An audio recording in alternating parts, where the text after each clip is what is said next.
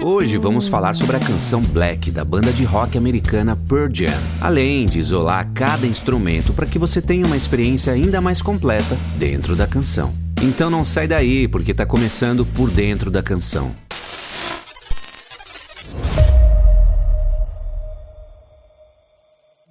Pearl Jam é uma banda de rock formada em Seattle em 1990 por Ed Vedder, Jeff Ament, Stony Gossard e Mike McCready, passando por várias mudanças na bateria com a entrada de Matt Cameron em 1998, substituindo Jack Irons e estreando no álbum Live on Two Legs. E Matt também fez parte da banda Soundgarden. O guitarrista Stony Gossard e o baixista Jeff Ament, na década de 80, fizeram parte da banda Green River, uma das pioneiras do movimento grunge. Com essa banda, eles gravaram e se apresentaram até atingir um sucesso moderado, mas a banda acabou em 87. Daí então, eles formaram a banda Mudhoney e posteriormente a banda Mother Love Bone. Com a morte de Andrew Wood, vocalista da Mother Love Bone, em março de 1990, vítima de uma overdose, eles encerraram a banda algum tempo depois e Stone começou a trabalhar no material novo, mais pesado, em relação ao que eles vinham fazendo antes. E depois de alguns meses, ele começou a tocar com seu amigo e guitarrista Mike McCready. Mike, por sua sua vez, convenceu Stone a voltar a tocar com o baixista Jeff. E após ensaiarem por um tempo, o trio Stone, Mike e Jeff gravou uma fita demo buscando encontrar um novo vocalista e baterista para a banda. Eles enviaram a fita para Jack Irons, ex-baterista da banda Red Hot Chili Peppers,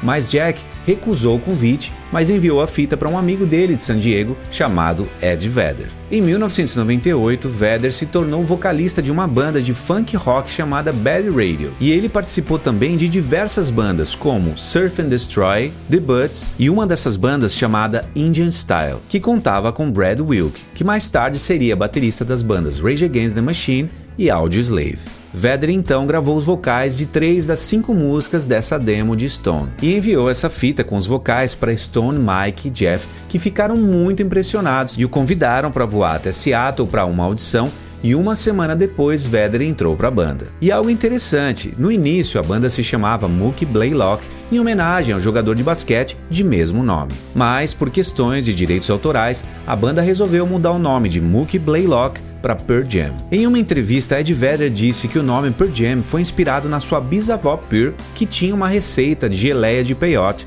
que é um cacto sem espinhos. Mas alguns anos depois, Vedder admitiu em uma entrevista para a revista Rolling Stone que aquela história da sua bisavó era uma mentira total. O baixista Jeff disse que já tinha parte do nome, Pearl, e a banda agregou o Jam, que foi inspirado depois que eles viram um show do Neil Young, onde ele estendia suas canções com improvisos de 15 a 20 minutos, uma prática conhecida como jamming. Então, eles tiraram o jam daí. O Pearl Jam então entrou no estúdio London Bridge em março de 1991 para a gravação do seu primeiro álbum intitulado Ten, com produção musical de Rick Parashar, que já havia produzido as bandas Alice in Chains e Blind Melon. O disco foi lançado em 27 de agosto de 1991. O nome Ten é uma homenagem ao número da camisa do jogador de basquete Mookie Blaylock. São 11 faixas que tratam de assuntos obscuros como depressão, suicídio, solidão e assassinato. Embora o álbum explore temas sombrios, ele se tornou um dos destaques do rock alternativo da década de 90, por causa da voz de Ed Vedder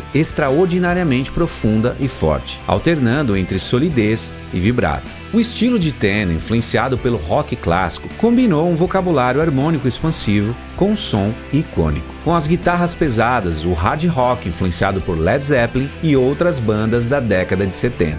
Com o sucesso de Ten, o Pearl Jam se tornou uma das bandas responsáveis pela explosão do grunge em Seattle, ao lado das bandas como Nirvana, Soundgarden e Alice in Chains. E esse disco, é claro, gerou os hits como Alive, Even Flow, Jeremy e posteriormente a canção Black. Black é a quinta faixa do álbum Ten. Com a letra escrita por Ed Vedder, a canção surgiu como uma demo instrumental sob o nome de E-Ballad ou Balada em Mi, que foi composta por Stone em 1990. Apesar da pressão da gravadora Epic Records, a banda se recusou a gravar um single dessa canção, assim como um videoclipe, alegando que era pessoal demais e o sentido da canção seria perdido com um videoclipe ou single. Mas, apesar disso, ela alcançou o número 3 nas paradas da Billboard. Vedder dizia que o conceito de videoclipe tirava do ouvinte a capacidade de criar as suas próprias interpretações, e afirmando que antes dos videoclipes chegarem, você ouvia as canções com seus fones de ouvido, com os olhos fechados e criava suas próprias visões. Então, de repente, com essas imagens acopladas, você perde totalmente a condição de autoexpressão.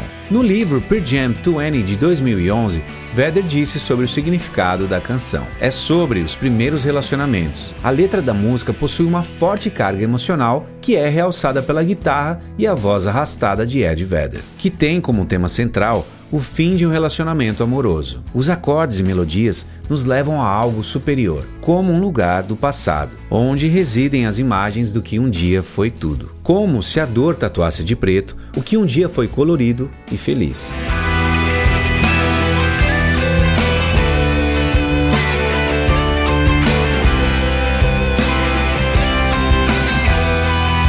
Aí eu fiz uma enquete no meu Instagram perguntando para as pessoas qual história elas tinham com essa canção Black. Daí eu recebi um vídeo de uma grande fã do Pearl Jam.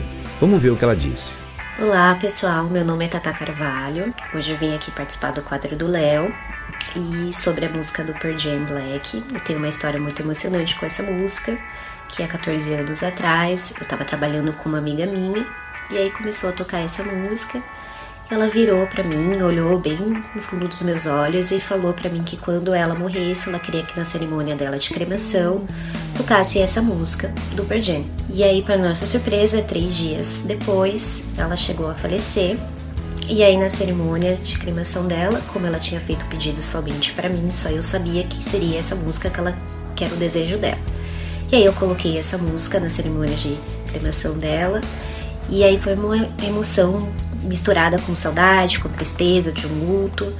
E aí a gente chorou muito e foi muito marcante para mim. Então hoje, quando eu escuto essa música, eu sinto muita saudade dela. E também tem os momentos que, que eu fui feliz com ela, que eu lembro muito quando eu escuto. Tamara, obrigado pelo teu vídeo e por compartilhar essa história com a sua amiga. Eu tenho certeza que de onde ela estiver, ela está vibrando bastante. E que essa música continue inspirando e trazendo sempre as boas recordações da amizade de vocês. E chegou o momento da gente entrar na canção, mas antes explicar para vocês que a gente não está utilizando os arquivos originais, é um cover. Começar com aquela guitarrinha filtrada para dar um efeito assim mais vintage, mais old school, né?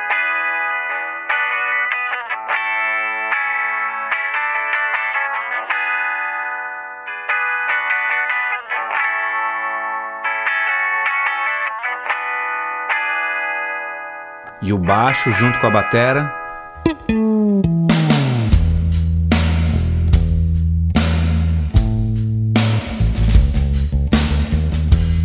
Lindo baixo do Jeff, né? Agora eu vou abrir a guitarra do Stone.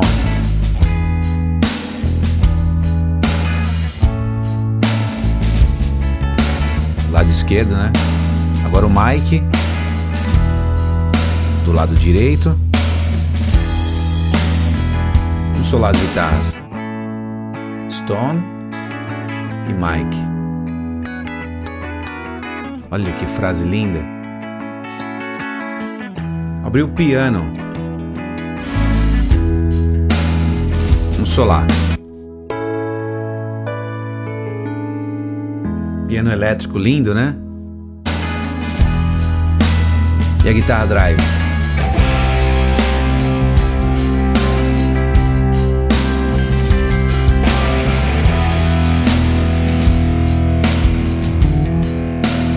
Baixão. que frase, hein, do baixo. Fretless. Agora tem o segundo piano.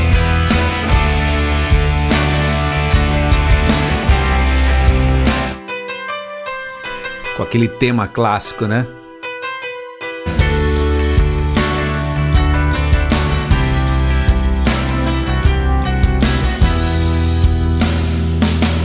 Aqui tem um string fazendo uma cama bem de fundo, bem sutil.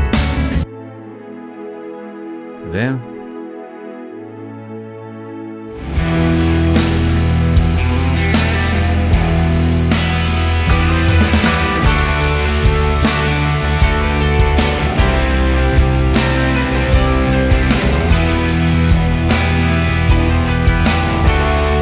Impressionante como ela vai crescendo, o arranjo vai ficando incrivelmente lindo.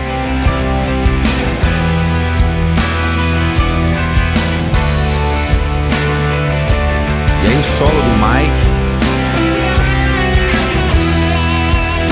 com o auá, né? Que dá esse clima bem expressivo mesmo para a canção junto com a voz. Vamos solar.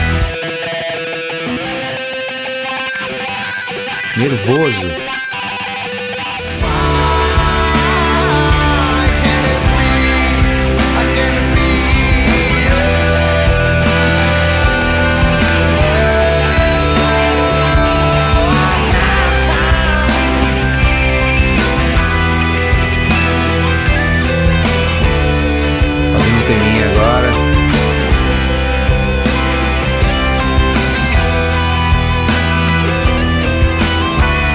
Backing vocal.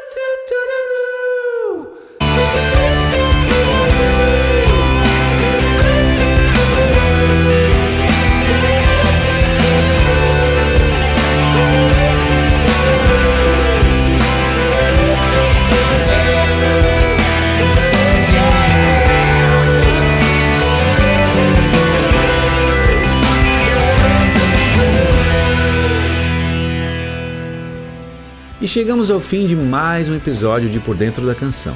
Se você gostou, já deixa o teu like, se inscreva e compartilhe também com a sua galera. Ah, e dizer para vocês que esse conteúdo também é formatado para podcast, que você pode encontrar nas plataformas como Deezer, Spotify e Apple Podcast. Deixo aqui então meu abraço a todos vocês. Fiquem bem e nos vemos no próximo episódio de Por Dentro da Canção. Até lá!